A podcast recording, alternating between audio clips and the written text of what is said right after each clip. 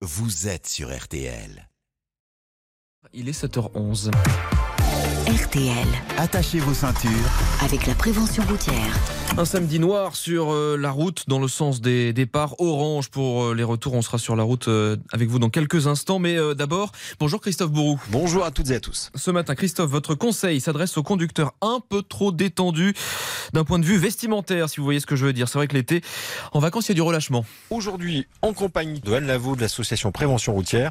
Alors, on s'apprête à prendre le volant. Bon, je suis vraiment tenu décontracté. Anne, est-ce que j'ai le bon style pour conduire une voiture? Ah bah, Christophe, c'est pas une question de style là, mais franchement, euh, en, en Bermuda et en tong, vous croyez vraiment que vous allez prendre le volant en Bermuda et en tong En quoi c'est dangereux de rouler en Bermuda et en tongs? Vos, vos chaussures ne tiennent pas euh, sur la pédale, il y a risque de glisser euh, le pied et donc de perdre complètement le, le contrôle du véhicule.